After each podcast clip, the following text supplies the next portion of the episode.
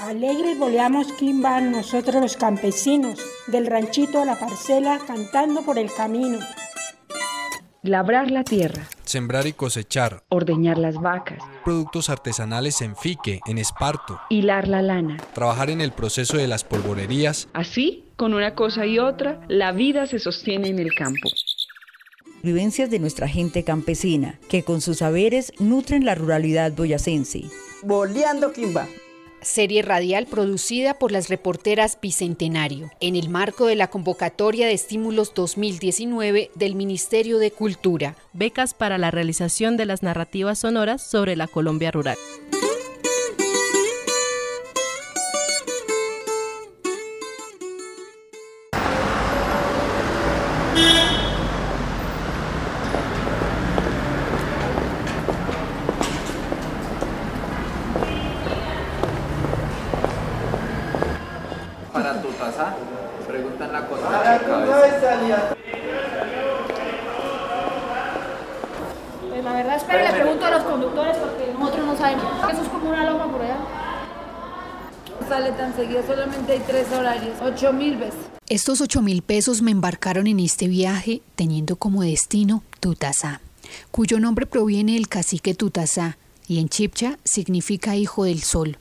ubicado a una hora de Duitama, un recorrido que me mostró la colcha de retazos de infinidad de colores que es Boyacá.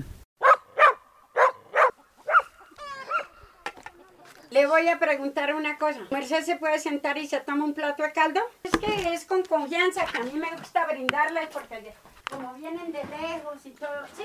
¿Se toma una cerveza o una gaseosa? Si se toma una cerveza.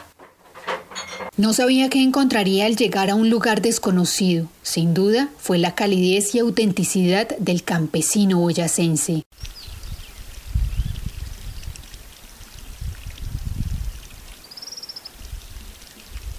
Un oficio que allí en lo rural se ha ido transformando y aún así hace parte de la cotidianidad de un pueblo que mantiene su memoria e identidad vivas. De la traición de ellos, de los antepasados. El oficio lo aprendí, mis hermanas me enseñaron, mi mamá me enseñó. Hace como 50 años. Eso iban a, a traer el barro que queda una hora de camino y se tocaba riolina se cogía uno y con el pretal cargaba la maleta a las costillas. Y eso se, se juntaban unas cuatro amigas y se iban a traer el barco. No era en caballo. Eso fue ahora que ya uno pues no cargó más maleta. Y echar coplas, eso se donde se sentaba y así se echa sus coplas cada cual en su casa y cante y haga su oficio. Esta noche voy a verte, tenerme si de cenar, pero en un ollite barro que no me vaya a tiznar. Doña Isabel Becerra y Julia Ayala, mujeres de barro, que con sus manos ajadas y ásperas como testigo de la labor a la que se han dedicado toda una vida, nos describen cómo es el proceso. Coger el barro no se necesita sino tener amor y aprecio y inteligencia para trabajarlo, no Sí hay que tener conciencia con la naturaleza, pero uno sabe ya dónde es que va a sacar el barro sin maltratar la naturaleza. Uno va a la mina, trae el barro, un barro gris, barro amarillo, barro negro y esos tres barros se revuelven con un pisón de palo, se pone ahí el barro, la, el revueltico así el barro y se le va dando con un pisón que se abejiga uno sus manos. Viene, lo amasa. Que quede como cuando se hace la masa para hacer arepa. Ahí así tiene que quedar el barro. Y ahí en una tablita y dele vuelta, arme por ahí que para seis piezas. A no que ya estaban bien orillas, se alzan al zarzo. Se le prende candela debajo, para eso se llama caldear. A no que ya tiente a uno las piezas así y salga allá al horno a extender la ceniza. Y bueno, tanto ya todo listo, nivelado, préndale candela que yo echo azar y dura 24 horas. Se echa, como decir, esta mañana, mañana se deshorna. Después consiga la paja, una paja especial de plumaje para componer las maletas en una mochila, en una chivas, le llamamos aquí, para componer las maletas, para echarlas en un carro y eche para Duitama, para Punta Larga. La elaboración de tiestos ha servido de sustento para familias donde la mujer juega un papel fundamental al mantener esta tradición viva para que los sueños de sus hijos y los propios cojan vuelo. Yo me dedico a hacer mi oficio de la losa porque aquí no hay más. Con eso crié mis hijos. Yo, aquí, yo fui madre soltera y crié dos, dos mujeres que tengo y un hombre que tengo por allá, están en Bogotá. Los hombres no trabajan en eso. Aquí no, no señor, aquí en la vereda los hombres no, cosa del de, oficio no señor, aquí es solamente la mujer. Una diversidad de artículos que han salido del rincón de los tiestecitos para recorrer Colombia e incluso países como Francia. Ollas, cacerolas, tiestos de asar a las arepas, tiestos de tostar el grano, jarras, floreros, tinajas, botijas, a Francia. Mi trabajo está lejos, en otros países.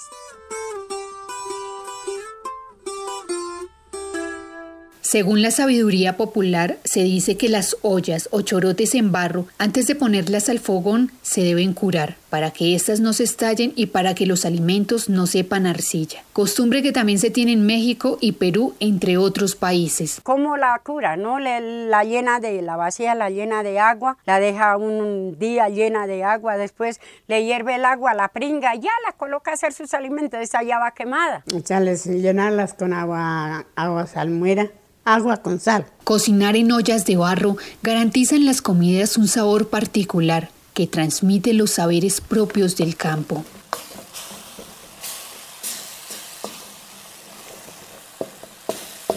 Yo aquí todo lo más que hago en mis sopas es en ollas de, de, barro. Y en esa época no había tazas ginas ni pocillo gino. Eso era unas eh, tazas de mismo barro, unas guapas tazas así de grandes que cabía una guapa taza de cochuco, de mute. De mejor sabor que en estas ollas de barro. Tuate Bajo, vereda que entre las montañas alberga el oficio ancestral que caracteriza a Tutazá, la elaboración de tiestos, pero que irónicamente ya no pertenece a este municipio, pues desde hace años es de Belén. Era que esta vereda era de Tutazá, pero yo no la alcancé a confirmar. Eso hace muchos años. Esta vereda de Tuate era Tutazá y la vereda del Tobal era Belén. Pero yo no sé por qué hicieron el cambio del Tobal para Tutazá y de Tuate para Belén pero no hay, no hay, mucho se perdió la vereda donde los hacían. Eso antiguamente los antiguos hicieron ese cambio, ¿ya qué más? Y pues era, por eso era que era muy reconocido, y es muy reconocido Tutazá por sus tiestos, pero era, fundamentalmente era la vereda de Tuatela que ayudaba a eso. Según la historia, Simón Bolívar pasó por Tutazá, y desde esas épocas memorables en este pueblo el quehacer del barro ha sido su mayor atractivo, debido a esto su apodo Lambebarros cuando Bolívar pasó viniendo de Socha y, aquí reclutó a algunos muchachos, entre los cuales reclutó a Pío Morantes. En Belén reclutó a Pedro Pascasio Martínez y otros. Llevó soldados, reclutó muchachos para soldados porque él venía sin soldados de, llano y la gente que se le murió en el páramo, la, la de Pisba. Entonces. Cuando estaba en la batalla del Pantano de Vargas, viendo semejante cantidad de españoles y, ellos iban poquitos, 14 lanceros, viéndose perdidos, dijo, Virgen de los tiestos, Virgen de allá donde hacen tiesto, Lambebarros, porque aquí la industria principal, desde cuando, hace 200 años, cuando Simón Bolívar, aquí eran las fábricas de ollas y de todo eso de barro.